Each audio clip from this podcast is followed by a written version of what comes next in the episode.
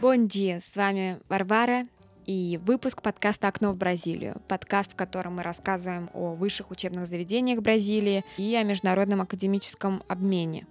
Ну и чуть-чуть о культуре, да. От нее никуда не деться. Сегодня у нас будет необы- необычный выпуск, посвященный Институту чистой и прикладной математики ИМПа, что находится в Рио. Почему необычный? Ну, во-первых, данный институт не входит в список вузов, которые официально выразили желание и, самое главное, готовность к сотрудничеству с российскими университетами. Во-вторых, наш формат сегодня будет отличаться от привычного. Сегодняшний выпуск это будет интервью со студентом данного института, который приехал учиться в Россию.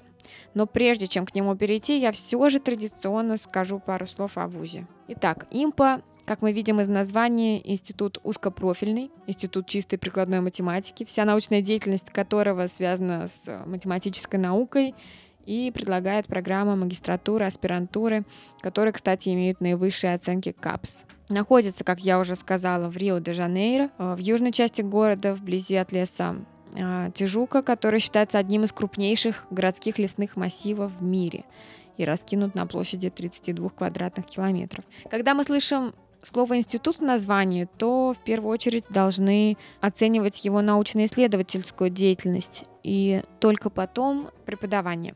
Так вот, в отношении исследований в области математики импо без преувеличения является главной субстанцией в Бразилии, причем как внутри страны, так и на международной арене.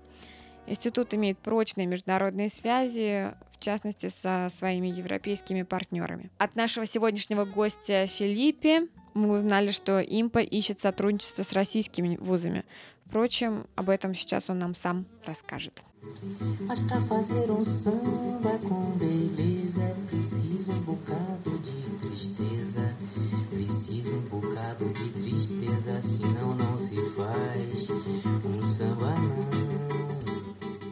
Привет, Филиппе. Привет. Расскажи сначала немного о себе и о своем институте в Бразилии. Ну и, наконец, почему ты в России? А, меня зовут Филиппе, мне 19 лет. А, я в России уже около пяти месяцев. А, я учусь в МФТИ на подготовительном отделении, где изучаю базовые предметы, в том числе и русский язык, для поступления в будущем году. До приезда в Россию я учился в ИМПА, о котором расскажу сегодня, и это был прекрасный опыт для меня. Институт действительно сотрудничает с самыми разными научно-исследовательскими организациями в Европе и главным образом в Латинской Америке. Импа — это один из основных источников, который встречается в любого рода исследованиях, э, связанных с математикой. Э, здесь подразумеваются все упоминания его преподавательского состава и исследовательского корпуса. А достаточно сказать, что 90% экономических исследований Бразилии так или иначе связаны с этим институтом. Эффективность научной деятельности института во многом обусловлена его интернациональной мультикультурной средой, в которой трудятся люди самых разных взглядов и научных подходов. В институте я изучал математическую экономику. А, мне удалось изучить самые разные области математической науки, обзавестись новыми контактами и иметь возможность наблюдать за внешней деятельностью института. А, но самое, пожалуй, главное — это находиться в обстановке, разительно отличающейся от какого-либо другого учебного заведения. Вы можете найти и установить контакт с кем угодно, будь это рядовой преподаватель или профессор с мировым именем. А, перебегая между этажами, встретить человека с Филдсовской премией, например.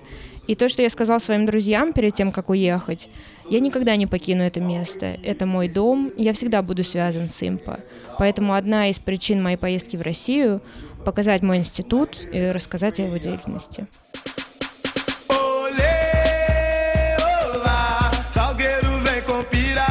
força vai chegar e eu quero ver abalar, sacudir a massa, arrepiar, agitar o mundo. И почему же ты уехал из Импа?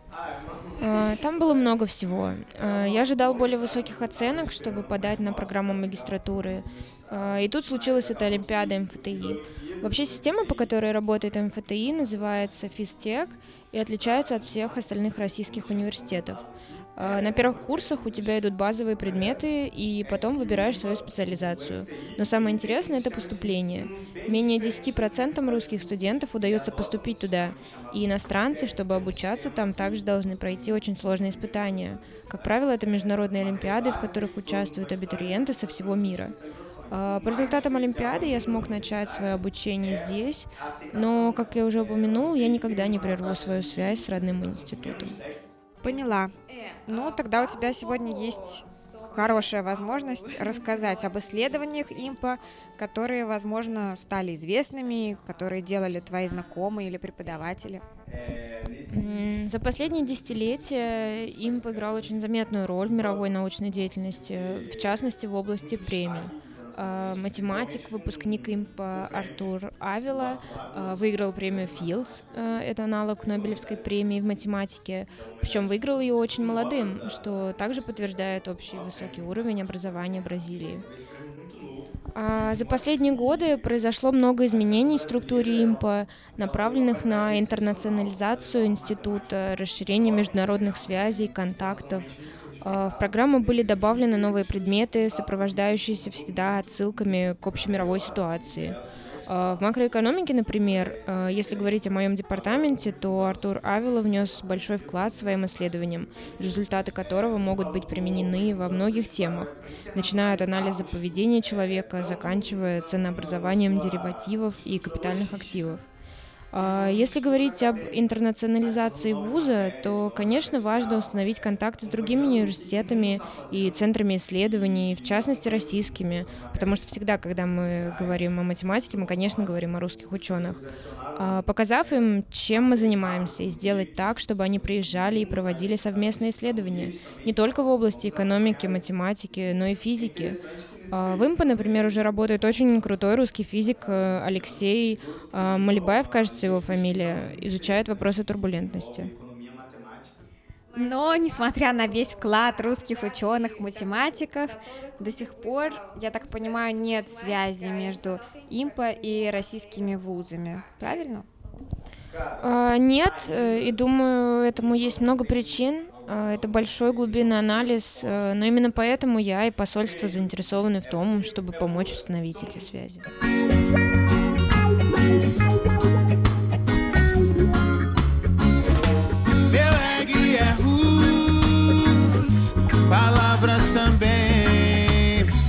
mas o meu coração é brasileiro. Спасибо за то, что представил нам свой университет. Ну, а теперь, думаю, пришло время рассказать о твой, твоем опыте на холодной земле здесь, в России. Расскажи, ты вот выиграл Олимпиаду и сразу принял решение ехать сюда? А, до этого я принимал участие в самых разных олимпиадах э, по математике, физике, географии э, и занимал призовые места. Э, появилась эта олимпиада от МФТИ, а, мой друг бразилец, который уже учился в МФТ, написал мне, тут для тебя есть испытание. И для участия в ней ты приехал в Россию? А, нет, э, там было два этапа. Первый — квалификация, которая происходит онлайн, а, в котором принимают участие даже сами русские. А, и второй, куда уже надо лично приходить. А, поскольку я и некоторые другие участники находились в Бразилии, МФТИ отправил своего бразильского студента с материалами Олимпиады туда, а, чтобы провести ее там. А, но в итоге все равно я все сделал по скайпу, потому что проводилось все в другом штате. Человек постоянно следил за нами по камере, было очень все строго, все под запись люди, которые стали призерами, я, например, стал бронзовым, автоматически добавлялись в так называемый список молодых международных талантов э, с возможностью получить стипендию также от российского государства. И так я ее и получил. Prepara que agora é hora do show das poderosas que descem e rebolam, afrontam as fogosas, só as que incomodam, as invejosas que ficam de cara quando toca. Prepara, se não tá mais... Ну, понятно, что холод это, наверное, одно из главных испытаний для бразильца здесь. А что еще стало для тебя трудностью? А, честно могу сказать, а, конечно, не существует идеальной страны и идеальной культуры. А, поэтому, когда ты едешь в другую страну, ты должен уметь адаптироваться.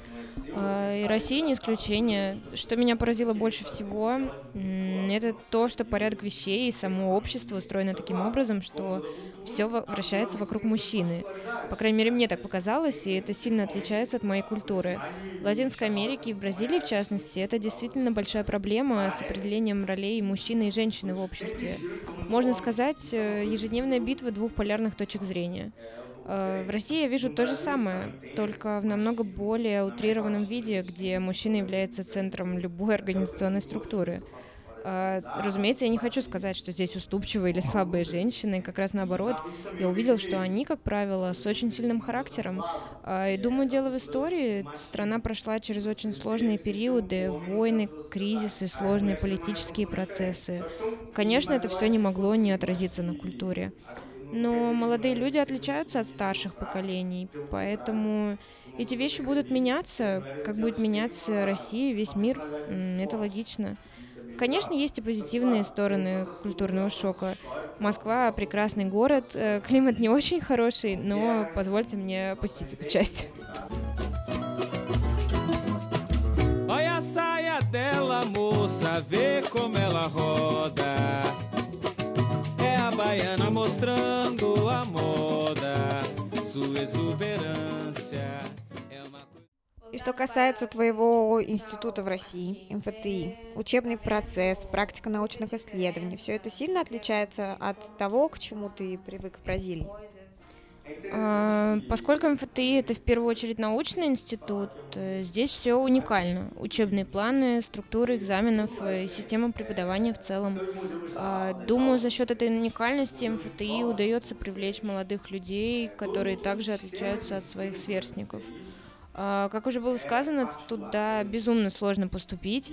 У университета очень высокий рейтинг, э, это ведущий технический вуз страны. У вас вообще много иностранцев? А, за последние два года появилось достаточно много иностранцев, э, потому что МФТИ тоже нацелен на расширение международных связей.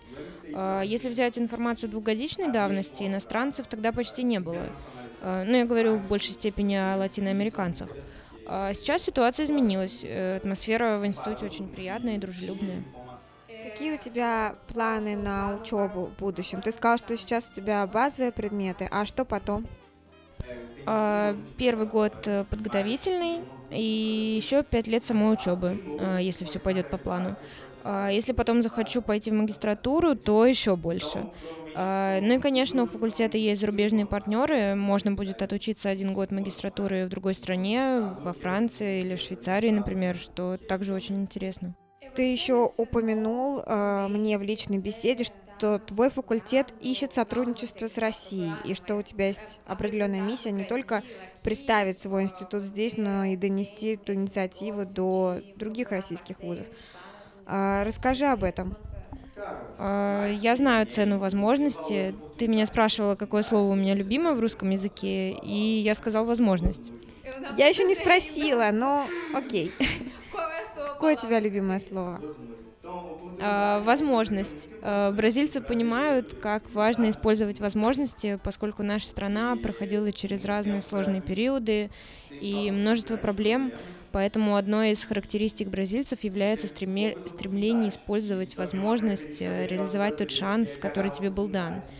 А, искать партнеров, представлять Бразилию, рассказывать о том, что там происходит. Для меня это большая честь. А, даже в 21 веке в эру технологий информации у нас есть задержка этой самой информации. Поэтому мне очень нравится эта роль и сама возможность представлять таким образом мою страну, а, показывать, что Бразилия это не только футбол и Рональдини, но еще и страна технологий и имеет потенциал. А помимо поиска партнеров для университета важно, чтобы и другие бразильцы могли сюда приезжать учиться и, конечно, привнести что-то новое из моего собственного опыта потом в Бразилию. А, мы должны отдавать себе отчет в том, что Россия и Бразилия это развивающиеся страны, и это все усложняет. Опиши, пожалуйста, процесс. Как ты собираешься искать эти университеты партнеры? А, вот ты говорил, что собираешься отправить имейлы в разные российские вузы. А, да, верно. А, отправить письма в отдел международного сотрудничества и установить таким образом контакт с бразильской стороной. А, но не все так просто. Как бы это ни было интересно для обеих сторон, всегда есть бюрократические барьеры. А, прежде чем писать в любой российский университет, э, надо смотреть э, на конкретный случай, чем занимается факультет, какие темы исследования являются для него приоритетными и так далее. Поэтому я обратился в посольство за помощью, чтобы формализовать этот процесс и конкретизировать запрос. У тебя есть какой-то список контактов, может быть, куда нужно писать? А, я уже контактировала с Высшей школой экономики, который, конечно, является топовым вузом. А, был установлен контакт с преподавателем, который был прерван, поскольку на тот момент я еще находился в Бразилии и решал параллельно вопрос с переездом. А, в итоге связь была утеряна. В общем, у тебя получается какая-то прям миссия Джеймса Бонда собираешься способствовать вот этому установлению связи между вузами не только для своего университета, получается, но и других бразильских вузов? А, нужно фокусироваться на чем-то одном. А, вначале, конечно, в приоритете будет мой институт. А, если это получится, то потом было бы интересно также увидеть культурный обмен между двумя странами. Это может быть установление связи между факультетами социологии, истории, медицины. Филиппе, большое спасибо за твой визит, но не могу э, не задать вопрос о еде. Тоже для всех бразильцев очень важный. Э, скучаешь вообще по бразильской фасоли? О, господи! Фарофу не ел уже пять месяцев, э, сердце болит. Э, я не умею готовить фасоль, поэтому тоже ее не ем. Ага, значит, без фасоли ок, а без фарофа хочешь умереть. Ну, ок, я точно не могу сказать, но выживаю с гречкой. О, тебе нравится гречка? Э, нравится слишком сильное слово, но я ем. Э, но то, что я ем каждый день, это шурма. Лучшая вещь в мире. За шурму отдельный зачет тебе. Я надеюсь, что наш подкаст также поможет тебе в твоей миссии Джеймс Бонда. Я уверена, что российские вузы, безусловно, заинтересованы в сотрудничестве с бразильскими и продемонстрируют эту заинтересованность в твоих будущих исследованиях. Я тебе желаю много-много удачи. Спасибо большое. Будем на связи в этой непростой миссии Джеймса Бонда 008 «Мост Россия-Бразилия».